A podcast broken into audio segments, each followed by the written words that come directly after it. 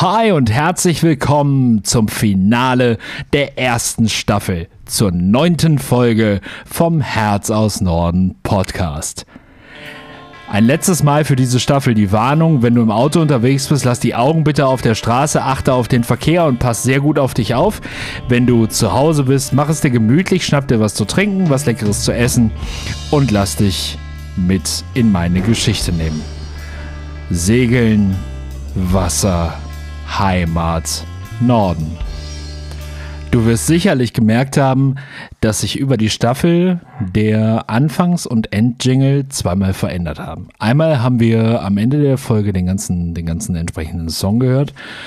Und zum Staffelfinale werde ich auch heute am Ende der Folge den gerade angespielten Song von Heldenhaft durchlaufen lassen, der da heißt Wut. Und warum das eigentlich eine ganz gute Nummer ist zum Staffelschluss, ähm, das wird, glaube ich, in der nächsten Zeit einfach klar. Ja, Segeln, Wasser, Heimat Norden. Wo geht's denn heute hin? Naja, beim letzten Mal war das letzte, was passiert ist, dass wir vom Schiff auf der Konfi-Freizeit runtergekommen sind. Und in den Tagen und Wochen darauf hat das Ganze natürlich sehr, sehr viel in mir gearbeitet. Und ich muss ganz ehrlich sagen, ähm, ich habe mir damals was geschworen.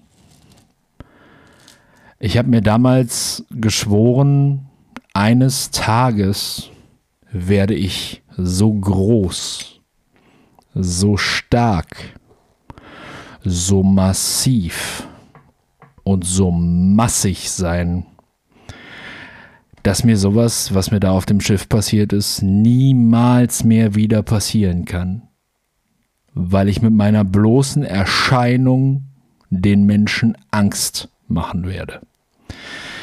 Ich habe damals nur im Kopf gehabt, dass körperliche Größe, das körperliche Masse, das körperliche Breite, das dieses ganze, diesen ganzen Attribute, die man Mann, Doppel-N in dem Fall so mitbringen kann, dafür sorgen, dass solche Leute Angst vor mir haben und mir deswegen nicht mehr wehtun würden. Und ich möchte hier mal einmal so einen kleinen Exkurs machen auf die Kraft der Manifestation. Ähm, das mag für manche jetzt wahrscheinlich so ein bisschen in den Bereich der Esoterik abgehen. Ich glaube da ganz fest dran und ich bin für mich selber mein, mein eigener bester Beweis. Und zwar sollte man durchaus vorsichtig sein, was man sich so für sich selber wünscht und ähm, vor allem mit welcher Akribie, mit welcher, mit welcher Inbrunst man sich die Dinge so wünscht. Weil für mich ist das, was ich mir damals geschworen habe, Jahre später, wahr geworden. Ich bin 1,88 Meter groß. Ich bin seit ja, über 15 Jahren, also seitdem ich so ja, um die 19, 20 rum bin, über 100 Kilo schwer bis rauf in Spitzenzeiten auf 140 Kilo. Ich habe noch dazu die unglaublichen, den unglaublichen Vorteil, dass jeder, der mich kennenlernt, dem ich sage, ich bin 1,88 Meter, sagt, er hätte mich größer geschätzt. Das heißt, ich wirke auch noch mal größer, als ich tatsächlich bin, ohnehin schon. Und ähm, ja, ich habe da viel, dann auch viel für getan. Ich, ähm, wer mich nicht kennt, ich trage durchweg sechs, sieben Ringe an den Fingern, Totenköpfe, und andere Symbole. Ich trage einen silbernen Armreif am rechten Arm. Ich habe links immer ein Armband an, immer eine Uhr. Ähm, ich habe viele Jahre meines Lebens Langhaarfrisuren getragen. Bin also voll so in diesen, in diesen Metal-Rock-Biker-Duktus abgedriftet. Und ich habe mich da immer wohl mitgefühlt. Die Ringe sind mein Ersatz für Tattoos. weil ich dann durch Berufswahl oder durch Berufswunsch mich nicht getraut habe, auch mich zu tätowieren und auch durch Figur mich dagegen entschieden habe zu sagen, naja gut, okay, wenn der Körper so aussieht, möchte ich da keine Bilder drauf haben. Wenn ich da Bilder drauf habe, dann möchte ich da einen bestimmten, einen bestimmten Körper zu haben. Ja. Aber schlussendlich habe ich irgendwann festgestellt, wenn ich abends von der Arbeit komme und gehe durch die dunklen Straßen, dann wechseln Leute die Straßenseite, wenn ich ihnen entgegenkomme. Vielleicht, weil ich so grimmig gucke, vielleicht wegen der langen Haare, vielleicht wegen der Summe der Dinge. Aber ich habe irgendwann festgestellt, ich bin zu dem geworden, was der kleine 13-Jährige sich damals gewünscht hat. Ich bin zu dem geworden, was ich selber mir geschworen habe zu sein. Ich werde nicht mehr verletzbar sein, weil ich ausstrahle, dass ich derjenige bin, der verletzt. Und ich muss dir heute sagen, du kannst nicht nicht verletzbar sein. Weil genau das, abgelehnt zu werden, Gefahr auszustrahlen, hat mich schlussendlich verletzt. Und deswegen sage ich ganz deutlich, die Kraft der Manifestation ist eine Kraft, die man nicht unterscheiden sollte. Also das, was man sich inbrünstigst wünscht, was man manifestiert, was man für gegeben für sich hinnimmt, ist etwas, das man sehr vorsichtig betrachten sollte, dass man sich sehr gut aussuchen sollte, weil, vergiss niemals, jede, jede Medaille hat immer zwei Seiten. Es gibt immer die Vorderseite, aber es gibt auch immer eine Kehrseite. Es gibt's nicht, dass man nur die Vorderseite bekommt, ohne die Kehrseite ertragen zu müssen. Aber gut, wir haben die Konfi-Freizeit jetzt hinter uns und wir sind wieder zurück im normalen Leben. Was heißt das? Naja, wir gehen jetzt dann auf die achte Klasse zu und ähm, damit auf einige spannende Veränderungen in meinem Leben. Die erste Veränderung, die jetzt dann plötzlich auf mich hereinbrechen sollte, war der Stimmbruch. So. Und ich habe ja schon mal gesagt, ich war Mitglied des Schulchors und ich habe das mit großer Inbrunst gemacht. Ich habe das sehr, sehr, sehr, sehr gerne gemacht. Und ich bin auch dabei geblieben bis einschließlich zum Abitur. Also ich habe die vollen neun Jahre Gymnasialschulzeit im Chor verbracht. Und ja, unser Chor staffelte sich in Unterstufenchor, also die, Fünfte, die Fünfer und Sechser. Wir haben da schon mal drüber gesprochen. Der Mittelstufenchor, Klasse 7, 8, 9 und 10. Und dann der Oberstufenchor, Klassen 11, 12, 13. So, okay. Das Problem war jetzt, ich hatte im Mittelstufenchor auf einmal nichts mehr zu suchen, weil ich stimmlich da einfach nicht mehr hingepasst habe. Meine Stimme ist auf einmal derartig runtergebrochen, dass ich sehr problemlos in den Bass gekommen bin. Im Mittelstufenchor war aber noch nicht Unterscheidung in Männer- und Frauenstimmen, da war noch so alles, alles Altstimme. Ja, gut, okay. War jetzt also irgendwie so ein bisschen problematisch, weil äh, es gab ja nur noch den Oberstufenchor und meine Chorleiterin befand dann relativ zügig, ja, ja, dann kommst du jetzt bitte donnerstags erstmal oder ab sofort nicht mehr von 14 Uhr bis 16 Uhr. Ich sage es jetzt einfach mal, ich habe es nicht mehr tausendprozentig am Schirm, sondern dann entsprechend von 16 Uhr bis 17.30 Uhr. Gut, okay. So, ich habe natürlich erstmal tierisch Schiss gehabt, ähm, weil als Achtklässler bist du 13, 14 und dann kommt 11., 12., 13. Klasse. Die sind dann schon mal 16, 17, 18, 19. So irgendwie um den Dreh. Und ich hatte natürlich riesig, riesig Schiss. So, was werden die großen Jungs dann sagen? Ne? So, was werden die großen Jungs sagen, wenn so ein kleines Pissblach wie ich da ankommt? Ich meine, wir haben es gerade in der letzten Folge gehabt, das Thema mit Matti. Ne? Der war nur zwei Jahre jünger als ich und ich habe den schon als kleines Kind abgestempelt. Und ich war jetzt vier Jahre jünger als die großen Bässe. Was werden die sagen? Was werden die sagen? Ja, Das stand jetzt auf einmal zur Debatte, aber es gab dann noch ein ganz anderes Problem, weil donnerstags war auch der Tag, an dem ich meinen Schlagzeugunterricht hatte.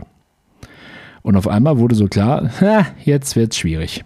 Erst Schule, Schlagzeugunterricht, zeitliche Kollidierung mit Chor, hin und her kommen, wird ein bisschen schwierig. Scheiße, wie läuft das denn jetzt? Bin damit also nach Hause gekommen und äh, ja, da musste eine Lösung gefunden werden. Zeitgleich dazu gab es beim Schlagzeugspielen zum ersten Mal ein Schülerkonzert. Also, alle Schüler stellen an einem Nachmittag, Schrägstrich Abend, vor, was sie in der letzten Zeit so geleistet haben. Und während ich angefangen hatte bei den, bei den ersten Schülerkonzerten, bei den Junior-Schülerkonzerten, dann noch so Sachen zu spielen wie die Backstreet Boys und äh, Tabaluga und ähm, eventuell mal einen Joe Cocker, war ja jetzt die Konfi-Freizeit gekommen und mein Herz flammte auf für Metallica. So. Und wir waren jetzt also dann dabei, dass ich auch zum ersten Mal Metal spielen wollte. Mein Schlagzeuglehrer war da ganz entspannt. So, ja gut, okay, dein Weg. Dann gehen wir den gemeinsam. Wir haben also was von, von Metallica rausgesucht, was wir dann über Wochen im Unterricht vorbereitet hatten. Und dann kam das Schülerkonzert und an diesem Schülerkonzert spielte ich Metallica. Ich meine, gut, okay, ich war sowieso der dienstälteste Schüler bei ihm. Ähm, aber es ist natürlich noch dazu super, super cool. Ne? Also du bist der Älteste. Ja, das heißt, du bist sowieso der, zu dem die anderen aufblicken, weil du bist ja, wie gesagt, der Älteste. Und dann setzt du dich da auch noch hin vor allen und spielst Metallica. Jiha! So, auf einmal stellte ich fest, Bühne ist genau mein Ding. Erstmal natürlich Lampenfieber ohne Ende, bis ich da saß und die Musik anging, hatte ich erstmal riesig Schiss. Oh Gott, da sitzen da auf einmal, weiß ich nicht, 30, 40 Eltern vor dir mit den jeweiligen Kindern dazu. Also du hast so 50, 60 Leute vor dir. Und ne, dann erst einmal so, oh Gott, werde ich das können? Boah. Aber Herr Funder guckte mich an, wir nickten uns zu, er startete die CD und gib ihm. Ja, hat super funktioniert und hat riesig Spaß gemacht. Von daher, von daher war in dem Moment klar, ja, alles klar, der Weg ist geebnet, ich weiß, wo ich hin will. So, und im Nachgang dieses Schülerkonzertes war dann eben zu klären, Herr Wunder, was machen wir mit Jan und seinem Unterricht? Kriegen wir das zeitlich geändert? Ähm, und ich hatte großes Glück. Er hatte den allerersten Termin donnerstags noch frei, beziehungsweise ich konnte tauschen mit einem anderen Schüler, so dass das zeitlich überhaupt hinhauen konnte. Und von Zeit auf Stunde sollte mein Donnerstag wie folgt aussehen. Ich hatte Schule von 8 bis 13.20 Uhr bin dann von meiner Mutter abgeholt worden, die damals einen alten VW Polo fuhr. Ähm, die hatte jedes Mal was zu essen, also ein Mittagessen für mich dabei. So, was natürlich dann auch immer, ne? Das darf nicht zu soßig sein, das darf nicht zu suppig sein, damit das im Auto nicht überschwappt, damit man das irgendwie auch nur mit einem Löffel essen kann und, und, und. Also diese ganzen, diese ganzen Anforderungen. Ähm, aber natürlich total großartig, weil wie, wie, viel, wie viel geiler kann Leben sein, als dass du eine Mama hast, die das mitmacht. Die A, die Zeit hat natürlich, klar, super Privileg, gar kein Thema, weiß ich auch. Aber die das dann auch noch macht, die so unfassbar lieb ist und dir was zu essen mitbringt. Wir sind also von der Schule aus in den nächsten Stadtteil gefahren, in dem ich dann meinen Schlagzeugunterricht hatte. Auf dem Weg dahin habe ich, derweil sie fuhr, ihr erzählt, wie der Schultag war und entsprechend gegessen habe dann schon im, ja, im Aufessen quasi den Teller im Auto abgestellt ähm, mit, der, mit, der, mit dem Hinweis, Jan, du musst ein bisschen reinhauen, weil äh, du hast noch ungefähr drei Minuten, bis Schlagzeugunterricht anfängt. Also raus aus dem Auto, die Sticks gegriffen, rein, in, rein ins Gebäude, buff ans Schlagzeug, gib ihm. So. Okay, gib ihm. Naja, gib ihm. Ganz viel in dieser Zeit war, gib ihm eigentlich gar kein Schlagzeugspielen. In dieser Phase fing es nämlich auch an, dass mein Schlagzeuglehrer nicht nur mein Schlagzeuglehrer war, sondern ein Stück weit auch irgendwo mein Kummerkasten, mein Therapeut, mein, ähm, ja, ja, auch ein, auch ein tiefer Freund, auch ein ganz, ganz, ganz wichtiger Freund. So ein väterlicher Freund, der nichts mit deinen Eltern zu tun hat und der dir, der dir trotzdem vermittelt irgendwie so, er steht über den Dingen, er weiß die Sicht des Erwachsenen irgendwie und ich konnte einfach trotzdem meine Sorgen mit ihm teilen und äh, meine, meine Nöte und auch so Probleme, die, die mit in der Schule kamen, die dann in der nächsten Staffel erst rauskommen. Aber alles das sei schon mal gesagt, damit, damit wir für die nächste Staffel wissen, Herr Funder war in dieser Phase nicht nur Schlagzeuglehrer, sondern auch ganz, ganz, ganz, ganz wichtiger Lebensbegleiter. So, gar keine Frage. Das muss man mal einfach so sagen. Dann also nach einer Dreiviertelstunde, nach einer Dreiviertelstunde Schlagzeugunterricht, wie die jetzt auch immer ausgesehen hat, völlig egal, wieder in den Polo, mit dem Polo zurück Richtung Schule, an der Schule ausgestiegen, Schultasche mitgenommen, tschüss Mama, bis später, buff raus, in den Musikraum rein. Und in dem Musikraum war dann noch so ungefähr eine halbe Stunde Chorprobe des Mittelstufenchorus deren, deren weil ich dann meine Hausaufgaben gemacht habe. Das heißt, ich habe mich dann da in den Musikraum gesetzt, der weil die, die Mittelstufe, die ja eigentlich meine Altersstufe war, ähm, Sang- und Chorprobe hatte und habe dann entsprechend meine Hausaufgaben da gemacht. Und wenn die halbe Stunde rum war, war ich in der Regel dann auch fertig, hatte meine Hausaufgaben fertig und konnte mich dann entsprechend auf, den, auf die Oberstufen-Chorprobe ähm, ja, besinnen konzentrieren, so wollte ich sagen. So. Und dann kam also auch ja logischerweise meine erste Probe mit dem Oberstufenchor, mit den großen Jungs, mit den Oberstuflern. Und ich hatte einen Wahnsinnsrespekt davor, einen Wahnsinnsrespekt davor. Ja, und was soll ich sagen? Zum ersten Mal in meinem Leben traf ich auf eine, auf eine Gruppe junger Männer, großer Jungs, wie auch immer, die mich einfach sofort angenommen haben. Es gab keine Frage, wer bist du, was bist du, wie bist du. Nein, Chefin hat gesagt, also unsere Chorleiterin, ähm, Chefin hat gesagt, du bist jetzt einer von uns, also bist du einer von uns. Punkt. Bumm. Und noch bevor ich wusste, was passiert war, hatte ich die Noten in der Hand und äh, ja, sang kleinlaut, aber versuchsweise mit den anderen Bässen mit. Und war natürlich auch, ja, was bist du da? Du bist einfach glücklich. Du bist, ich war angekommen und ich wusste auf einmal, egal was in meiner Schulzeit jetzt noch passiert, mein Donnerstag, meinen Donnerstag kann mir keiner wegnehmen. Weil ich bin der Einzige, der entscheiden kann, dass ich nicht mehr zum Chor gehe und ich werde einen Teufel tun. Ich werde einen gottverdammten Teufel tun diesen Chor zu verlassen. Meine Chorleiterin war großartig. Es gab ein angeschlossenes Orchester, der Orchesterleiter war großartig. Elisabeth Jost, wenn ihr das hört, ihr seid zwei der großartigsten Lehrer, die ich in meinem ganzen Leben überhaupt erleben durfte. Nicht nur fachlich, sondern gerade auch menschlich. So, ähm, ja, und dieses angenommen werden, dieses im, in, in, in, in den Männerstimmen ankommen, war natürlich für mich ganz doll toll, weil ich wusste von Zeit auf Stunde auch, die Jungs, mit denen ich im Chor zusammenstehe, die rennen ja auf demselben Schulhof rum wie ich. Und auch da waren wir eine Einheit. Wir waren die Bässe.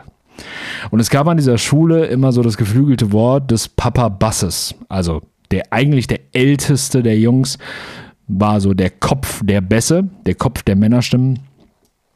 Und ja, wenn du, wenn du so, wenn du den auf deiner Seite hast, ey, dann ist die sowieso die coolste Sau auf dem, auf dem Schulhof irgendwie.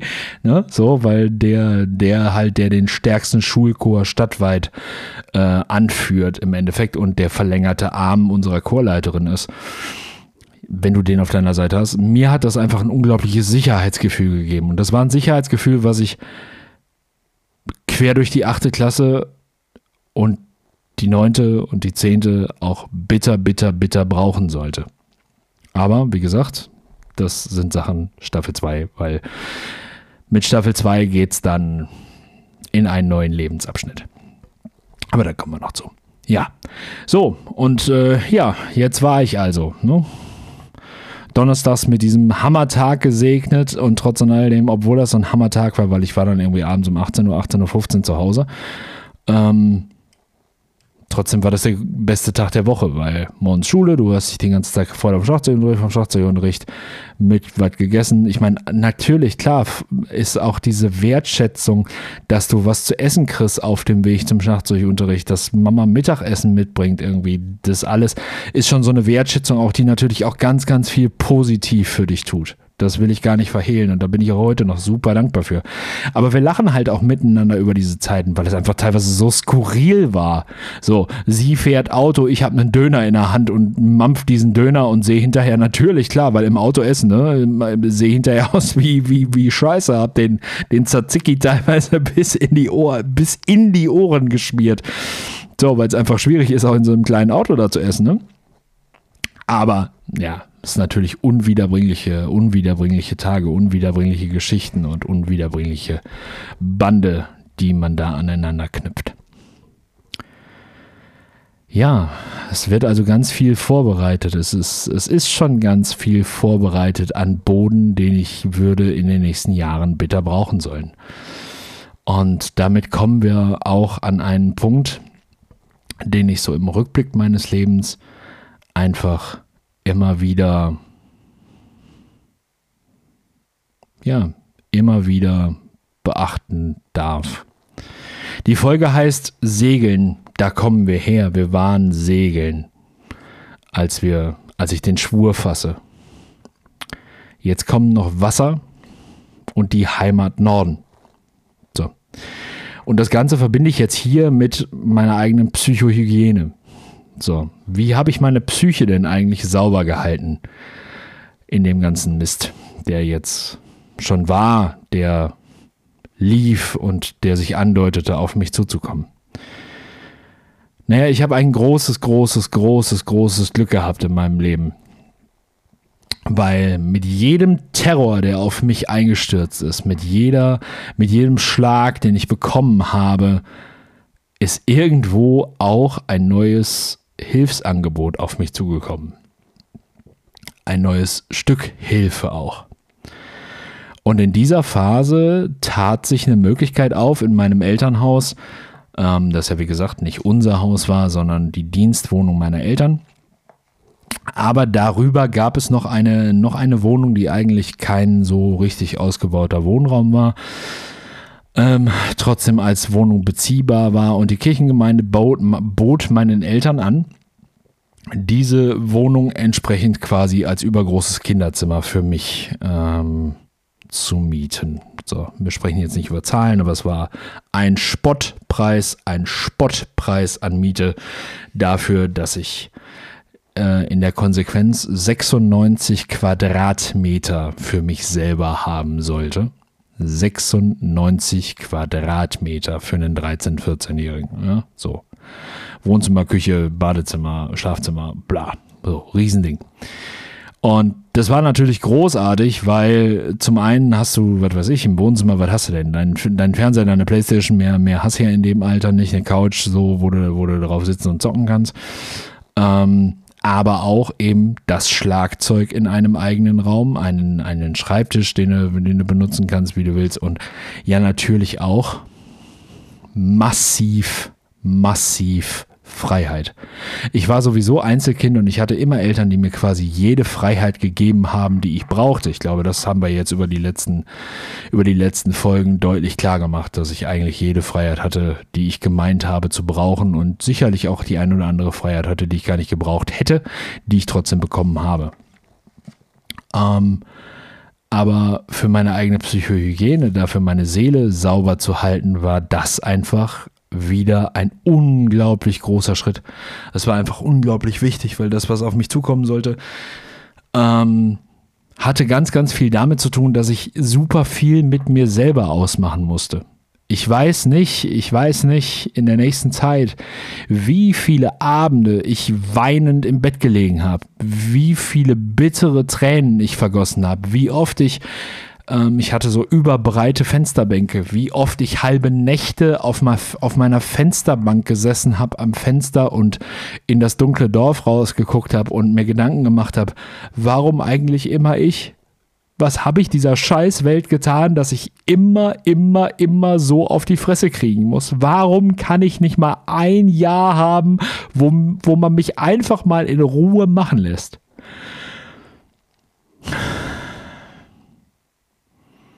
Ich weiß es nicht.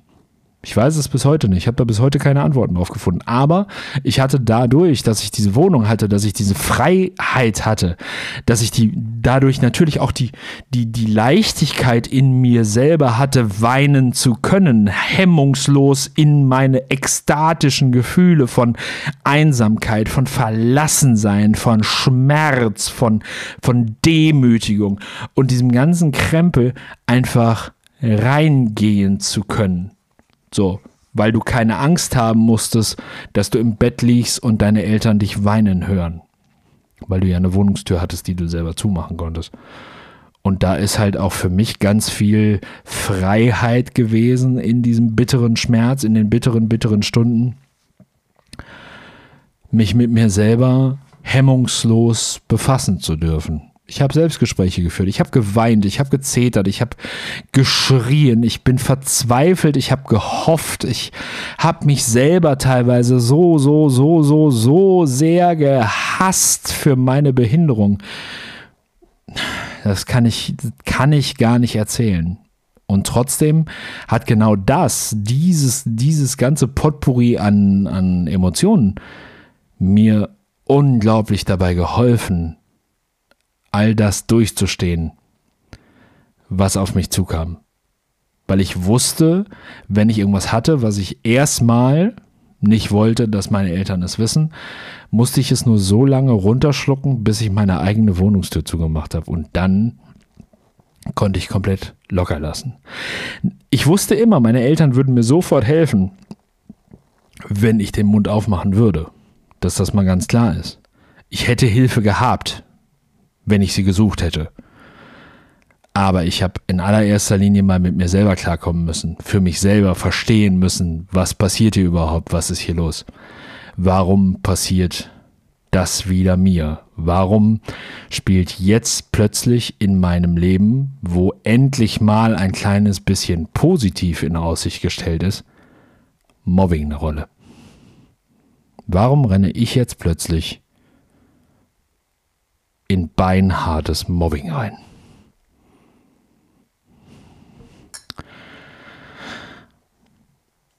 Aber gut, wie gesagt, das soll Inhalt der zweiten Staffel werden. Aber bevor wir die erste Staffel jetzt schlussendlich schließen, möchte ich da noch einen kleinen, kleinen Ausblick drauf geben, was diese Zeit mit mir gemacht hat das Ganze, was ich bis jetzt hier erlebt habe, bis, bis ich, wie gesagt, so ungefähr 14, 14 auf dem Weg zur 15 war, hat heute große Bedeutung für meine eigene Lehrtätigkeit. Ich habe in der letzten Folge schon erzählt, dass das Herz aus Norden als Konzept meiner Nachhilfe, als Konzept meines Coachings, als Konzept meines Umgangs mit SchülerInnen ähm, aus meinem eigenen Schmerz herrührt, aus der eigenen Sicht auf wie denken Jugendliche? Was kann unverhofft Jugendlichen oder lernenden jungen Erwachsenen, ernstzunehmend Erwachsenen auch, ähm, helfen, wenn sie verzweifeln an Dingen, derer sie nicht habhaft werden, die sie vielleicht teilweise auch gar nicht wissen. Das Wichtigste dafür ist, glaube ich, einfach, dass ich durch meine eigene Geschichte gelernt habe, Menschen immer unter verschiedenen Gesichtspunkten zu betrachten und dabei halt eben auch zu sagen, jeder ist ein Stück Anlage, aber auch ein Stück Umwelt.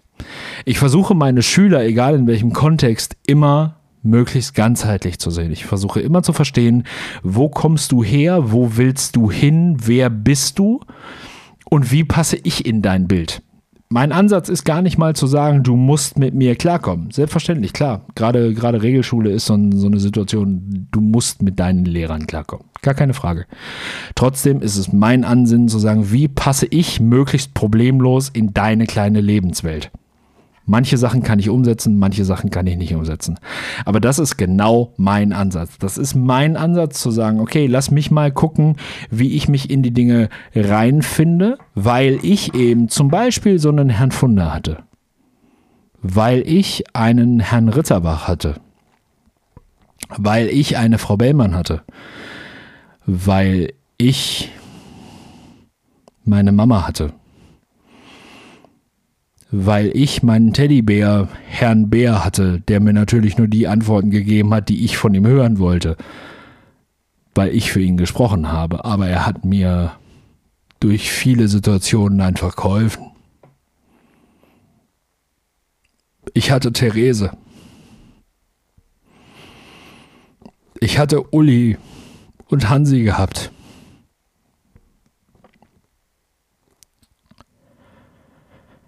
Ich hatte Schwimmen gelernt, ich hatte Fahrradfahren gelernt. Ich habe viele Ärzte Lügen gestraft, die mir gesagt hätten, was ich alles nicht konnte, nicht können durfte. Ich hatte Tennis spielen gelernt, ich hatte Fahrradfahren gelernt, ich habe lesen, schreiben und rechnen gelernt, ich hatte einen klugen Kopf bekommen bis hierhin. Ich habe mich auf einem Segelboot demütigen lassen und verkloppen lassen, weil ich meine Karten nicht schnell genug auf den Tisch legen konnte. Ich habe mir eine Freundschaft kündigen lassen, für die ich nichts konnte. Ich bin aus einer Handballmannschaft geflogen, aus der ich nur geflogen bin, weil eine Mutter mich raushaben wollte, weil sie einfach ein erbärmliches Wesen ist. Ich habe all das gemacht. Ich bin jetzt 14 Jahre alt. Ich bin hier an Niklas. Ich bin noch sehr klein und ich bin auch auf dem Weg. Ich habe mir etwas geschworen, was ich mir nicht hätte schwören sollen. Aber aus mir wird ein hervorragender Lehrer und noch viel wichtiger, aus mir wird das Herz aus Norden. Vielen lieben Dank, dass du neun Folgen bei mir geblieben bist, dass du neun Folgen zugehört hast, dass du mich 14,5 Jahre meines Lebens bis hierhin begleitet hast, dass du mit mir in die Emotionen getaucht bist, dass du mich hast weinen lassen, dass du weitergehört hast, obwohl du gemerkt hast, da ist ein erwachsener Mann, der seine Geschichte als Kind erzählt und teilweise Tränen weint, teilweise flucht, teilweise Drohungen ausspricht, die vielleicht auch genauso leer sind wie die Luft, in der sie gesagt sind. Völlig egal, aber danke, dass du dabei geblieben bist, während ich meine Geschichten erzähle in den Emotionen, die sie mit mir gemacht haben. Lass uns das Kind Jan, Jan Niklas hier zurücklassen. Und lass uns gucken, wie wir in den Jugendlichen, in den jungen Erwachsenen starten und wie sich das Leben dann mit der zweiten Staffel vom Herz aus Norden Podcast ändert. Auch heute geht Feedback wie immer an hn-schuela-coaching at outlook.de oder per Instagram Direktnachricht an Herz aus Norden Edu Coaching. Und jetzt entlasse ich dich mit dem Song von Heldenhaft, mit Wut ins Staffelende und freue mich auf die nächste Woche, wenn es losgeht mit der zweiten Staffel vom Herz aus Norden Podcast. Vielen Dank fürs Zuhören. Ich bin raus. Bis demnächst. Dein Jan. Ciao nasse Straßen, laufe ziellos herum. Kein klarer Gedanke, mein Kopf so leer, ja so leer.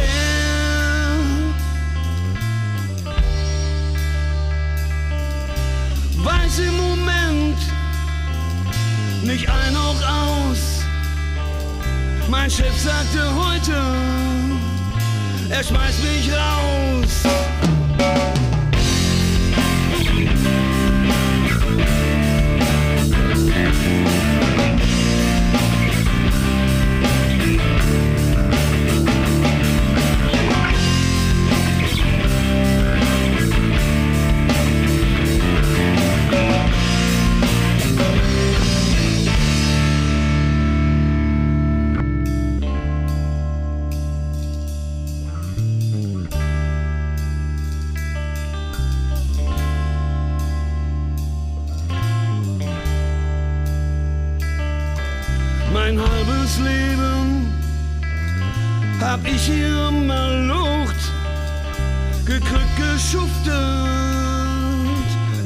Das dafür der Lohn? Ist das dafür der Lohn?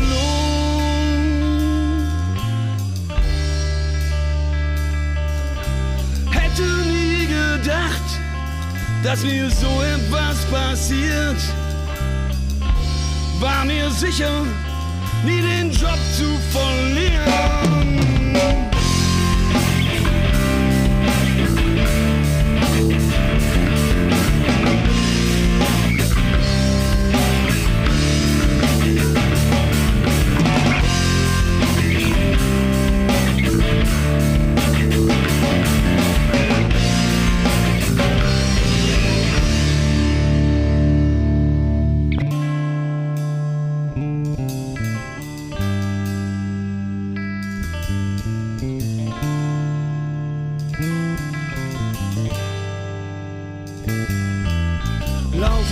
Seit Stunden durch die Straßen meiner Stadt.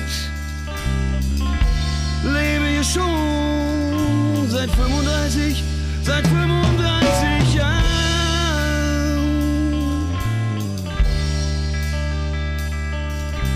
Denke drüber nach und komm zu keinem Schluss.